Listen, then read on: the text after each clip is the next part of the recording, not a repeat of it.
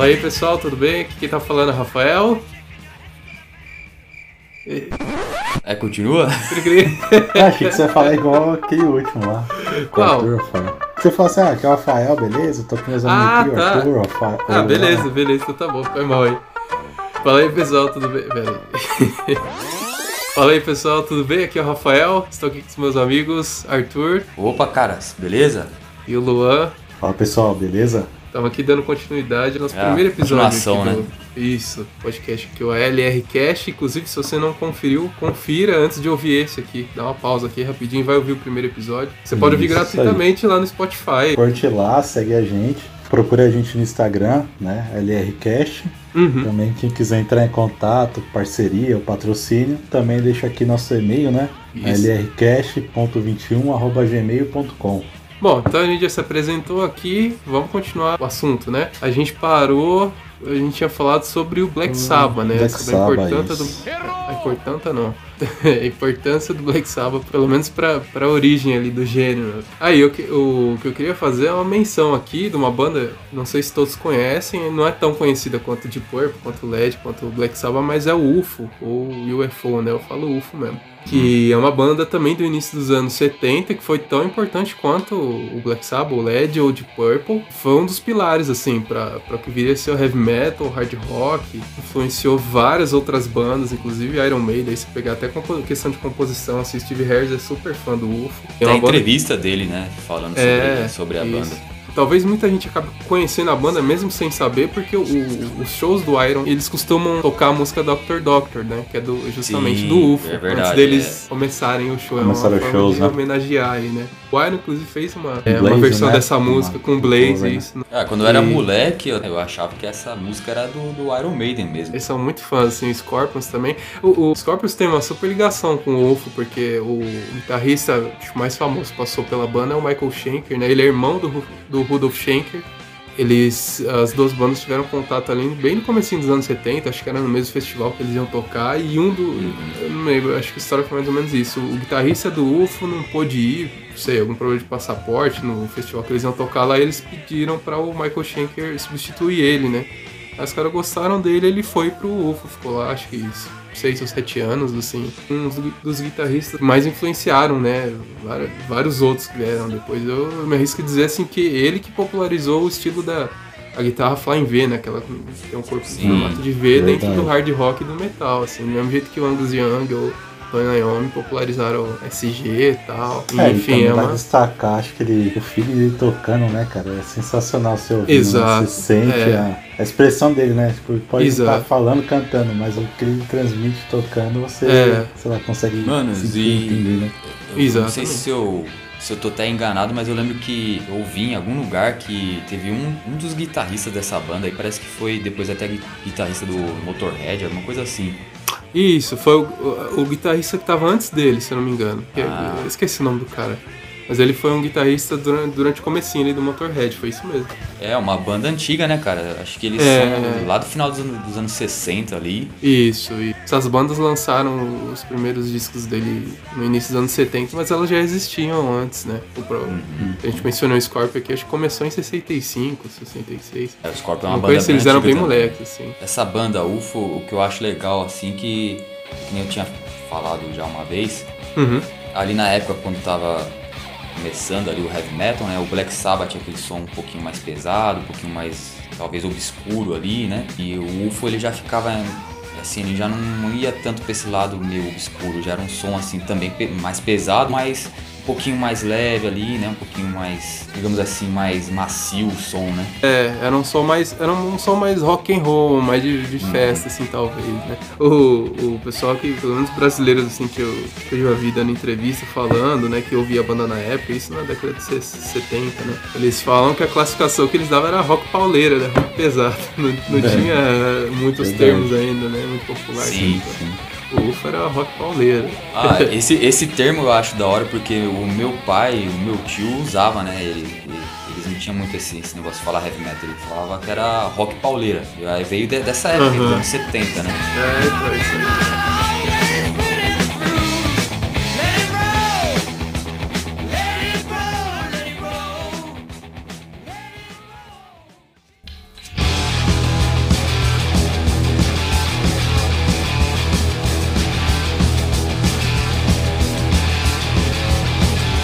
Tem até uma curiosidade, acho que até do, do ACDC, né? Nos anos 70. Eles começaram. Eu não faz sucesso, né? Mas começaram a ter uma divulgação um pouco maior na, na Inglaterra, né? E ainda tinha todo aquele movimento punk, né? Dos anos 70. Sim. E até no, na biografia deles eles falam, né? Nos jornais, tipo, esse de si era pesado demais pra ser rock and roll, né? Uhum. Mas muito rock and roll pra ser punk, né? Então É, não se Ah, encaixava, né? Então não tinha É. uma denominação ali, né? Era um meio termo, né? É, o, assim, a minha referência de rock and roll é o ACDC, pela simplicidade, ele muito Sim. fã do Chuck Berry, né? Mas realmente eles são muito mais pesados, se for ver, né? Teve isso, eles ficaram muito populares entre os, entre os punks, né? O Motorhead também foi uma banda assim, nesse sentido. Ela unia É. públicos diferentes, uma das poucas bandas que conseguiu naquela época, né? Uma coisa assim do, do Motorhead, do Leme, é que você pegar biografias de várias outras bandas, incrível que sempre, acho que no começo de, de todas, é, sempre alguém te cita o Leme, né? Os primeiros Uhum. shows deles em algum lugar, tava o Leme lá, assistindo, né? É um cara que assim, não só ícone, né, pra, pra música pesada, mas também é uma pessoa que, não sei se é o certo falar, sempre tava apoiando, mas sempre tava ali, acompanhando todo mundo, né? Acho que era uma pessoa bem legal de se encontrar, né? É, uma figura presente. Tem um documentário muito legal dele no, dele no YouTube, inclusive, quem quiser assistir. Que ele conta, né, da história. Então ele fala que ele lembra de ver os Beatles quando os Beatles estavam começando ainda no Cavern Club. E tem o lance dele ter sido hold do Jimi Hendrix também. Então, assim, ele foi o cara que ele É, participou ativamente, né? É. Desde o início da história do Uhum. rock. Não só com o Motorhead, mas ele viu de perto as coisas acontecerem, né? Ele pegou ali início de muitas coisas, né, cara, dentro da música, do rock and roll. E falar em pioneira, a gente também agora tem que destacar também outra banda aí, assim, no, no heavy metal, que é o Judas Priest, né? Uhum. E não só pelo seu som, até pelo vestimento, né? Que mudou esse gênero. A questão das, das roupas né, de couro, no, essa música, lado música pesada, né? Veio, né, a partir dele, a partir do, não sei se do Halford, né? Por isso é um mix sexual, acho que a banda que sugeriu, né, usar as roupas de couro e é ele que era contra, né? Não Cara, é da- essa história é da hora, legal, mano. né? Eu, eu vi uma, um documentário muito tempo atrás, lá nos anos 70, é, tinha aquela, aquela vestimenta mais tradicional que até mesmo o pe- pessoal do Led Zeppelin, do Deep Purple, até o início do Black Sabbath eles usavam, né, aquelas roupas mais largona, quase já chegando no início dos anos 80, ali 78, 79, Kiki Dawn- Downing, né, que é o quase o fundador ali do Judas Priest, né, deu essa ideia da, da vestimenta, né. Eu sempre achei que isso tinha partido do Rob Halford, mas o que nem o Luan disse, o Rob Halford não curtiu muita ideia, a Uhum. ideia veio dele. Porque ele achou que ia ser agressivo, ia ser algo que mostrasse uma atitude mais mais agressiva da parte da banda e ficasse algo mais assim pesado mesmo, né, visualmente. Uhum. É, até que ele fala também, né? Que achou que esse negócio era muito sadomasoquismo, né? Isso. E ele não era isso, não. Ele, falou, ele era um doce de pessoa, né? Pra usar isso. É, é, mas é, é interessante, né? Porque é, realmente, quando, quando você vê a origem dessas roupas, o KK aí, né? Provavelmente ele foi buscar, não sei qual que foi a referência dele, mas é, esse lance do couro. Mesmo o Rob falando, né? Que ele não queria, não se identificava muito com aquele estilo de roupa, porque passava uma, uma mensagem mais pesada. Mas foi a direção que a banda tomou, né? Ah, o Judas, ah, o primeiro disco deles, eu acho que de 74. E a, gen- a gente já até tava comentando alguma coisa sobre isso, que ah, a sonoridade do Judas no início, assim, tem características da banda que se você conhece ela hoje em dia, você identifica, mas é meio diferente, é quase um classic rock. Sim. É um classic rock pra mim. É, é algo que chega talvez perto, perto do UFO ali que a gente tava falando, né? Mais rock pauleira do Sim. que metal mesmo, né? Eu vi até um- uma entrevista também do, do Rob Halford, muito tempo atrás também, ele falando que na época ali eles eram muito fãs de Queen, curtiam Uhum. muito o som do Queen, eles ouviam bastante, acompanhavam ali a carreira do Queen, né? Algumas músicas, se você for escutar, você vê uma sonoridade assim parecida, né? Até mesmo a vestimenta deles ali no início dos anos Sim. 70, né? É, o Queen é uma referência também. Eu, eu considero, assim, depois dos Beatles, é a maior banda de rock, assim, a segunda maior banda de, de Uhum. rock. Não lembro se a gente comentou isso, mas os Beatles influenciou todo, assim, mudou a indústria da música, né? Não influenciou sim. só o rock and roll, mas o pop, enfim. E o Queen também foi por essa linha, tanto que eles têm vários tipos de, de músicas, assim. Tem músicas Sim. mais pesadas, músicas mais comerciais, músicas mais pop, tem umas músicas... aprender, não perderam um gênero, né? Também tem um episódio, né? Que o Halford comenta na biografia dele, quando o Fred tava em carreira solo, né? Que lançou a música. E o encarte, né, da, dessa, dessa música, ele tava com roupa de couro numa moto. Aí parece que eles se encontraram numa boate gay e o Halford queria socar ele, né? Eu não sabia disso. Pra ele não, quem é o criador disso sou eu. Tipo, você não pode usar. Ah,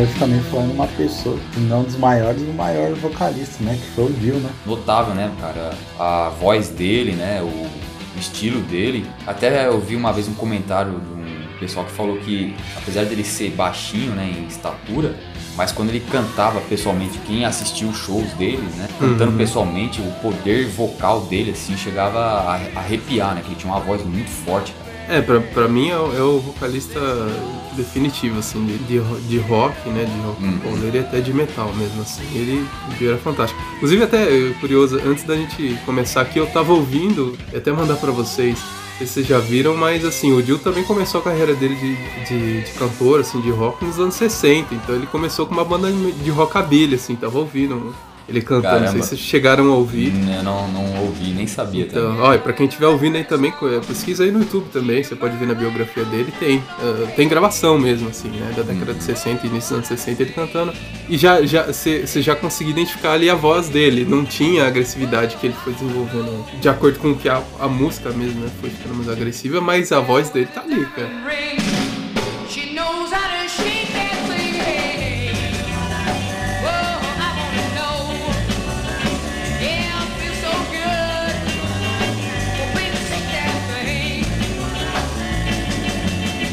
Você vê também, assim como o Leme, né, um cara que tá desde o início ali participando do, do rock and roll, né, do classic rock e depois foi pro metal, né. O Dio, ele foi, ele, acho que ele ficou mais conhecido realmente quando ele começou no Rainbow, né, que é a banda do Rich Blackmore, quando ele sai do de Purple, acho que é de 74, 75, né. E por sinal tem um som muito bom, cara. Eu gosto pra caramba dessa banda. Eu não, eu vou te falar que eu não sei se o nome do disco é Rainbow também, igual o nome da banda, que tem um, um arco-íris na capa, assim, uma mão. Eu, eu realmente não vou.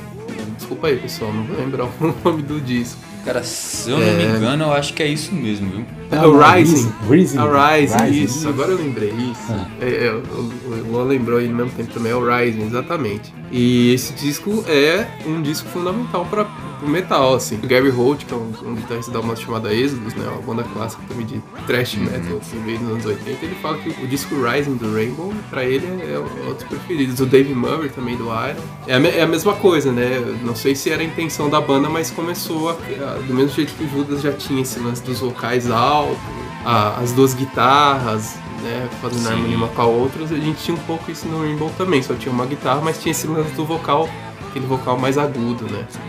Mais estridente ali, né? Isso. Cara, esse, esse disco aí, até aqui no Brasil, ele foi vendido como, que nem você disse, é Rainbow Rising. Cara, eu escutei ele, acho que foi 2006, 2007, e eu escutei ele meio que com o som original, né? Cara, eu acho Uhum. que, assim, foi um dos sons mais limpos que eu escutei pra um disco tão antigo, cara. Por isso que a, a sonoridade dele era muito boa, sabe?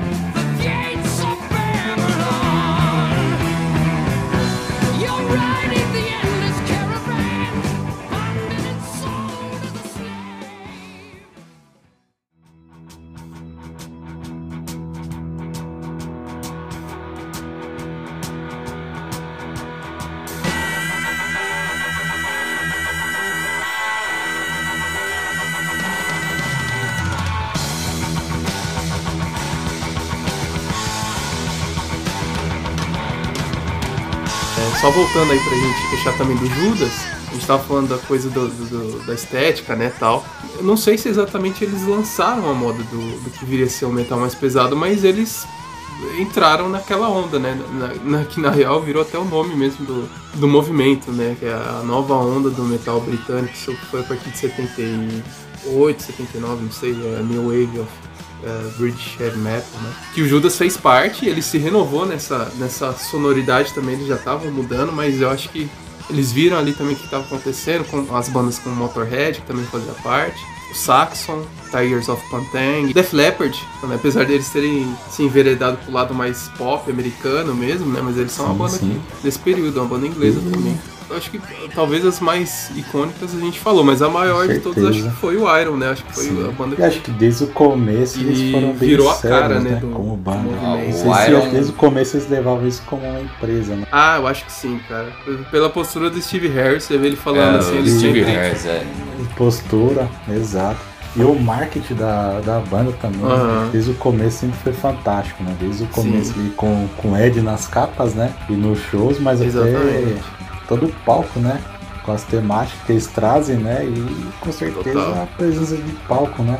Desde o começo da banda, acho que quando o Bruce, principalmente quando o Bruce entrou, né? Que Uhum. foi aquela rincha dele com, com o Steve, né? Que um não podia ficar na frente do palco, né?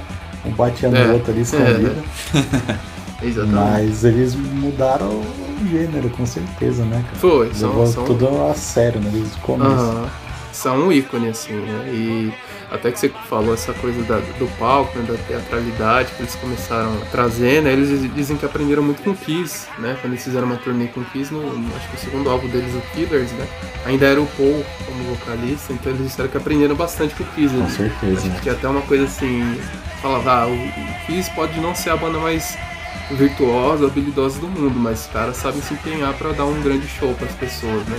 E, o, e o, o lance que você comentou aí também, acho que legal também, eles trouxeram, ficou muito marcado no marketing deles, né? A coisa visual das capas, né? É, verdade. O, trazer um, um, um ícone pra banda, né? A cara da banda não eram os músicos em si, vamos dizer assim. É como, o Ed, né? O mascote deles é tipo o Mickey. Cara, sabe o que é E- interessante falando do Ed? E eu não sabia disso, eu fui saber quando tava lendo isso. Uhum. Que o Ed, na verdade, o- ele foi desenhado, né, por um desenhista, alguma coisa Isso, assim. Derek Riggs. Isso, aí ele tinha desenhado o Ed pra ser uma figura de é, punk, né?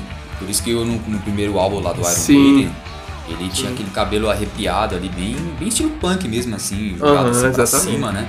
O Iron Maiden tinha um som assim meio que puxava um pouco pro punk, né? Era um som até muito pesado, né, Pra 1980 ali. Sim, o primeiro verdade. disco, um som pesado assim com uma, Uhum. uma pegadinha de punk. E o engraçado é que eles pegaram o Ed ali, adaptaram e com o tempo o Ed foi ficando cada vez mais metaleiro, né? É, não, o, o Steve Harris ele odiava o punk, né? Sim. E eu acho que a questão é que assim, as pessoas naquela, naquela época, né, nesse período de 76, 77, que o punk tava, tinha estourado, então, então qualquer música que era mais rápida, né, já era associado Ao punk, ao, né? ao estilo punk, né? E aí veio o Judas também, que aí entra nisso, que se, ah, eu acho que se reinventou ouvindo todas essas bandas, ele lançou o Britney Steel, né, que é o... Tem a Sim, é Breaking muito the Law tal, já, já nessa onda mais metal. Uhum. E a gente, aí a gente pode.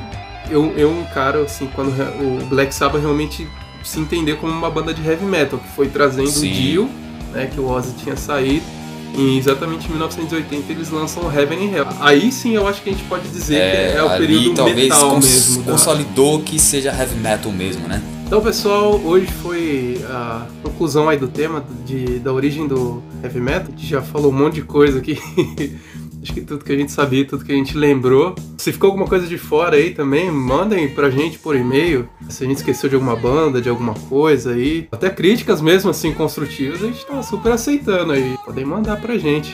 É, se o pessoal quiser mandar sugestão de, de temas, né, que a gente possa estar fazendo também, acho que é legal, né? O pessoal pode ficar à vontade aí. Então a gente se vê no próximo episódio. Valeu, pessoal. Falou, até mais, hein?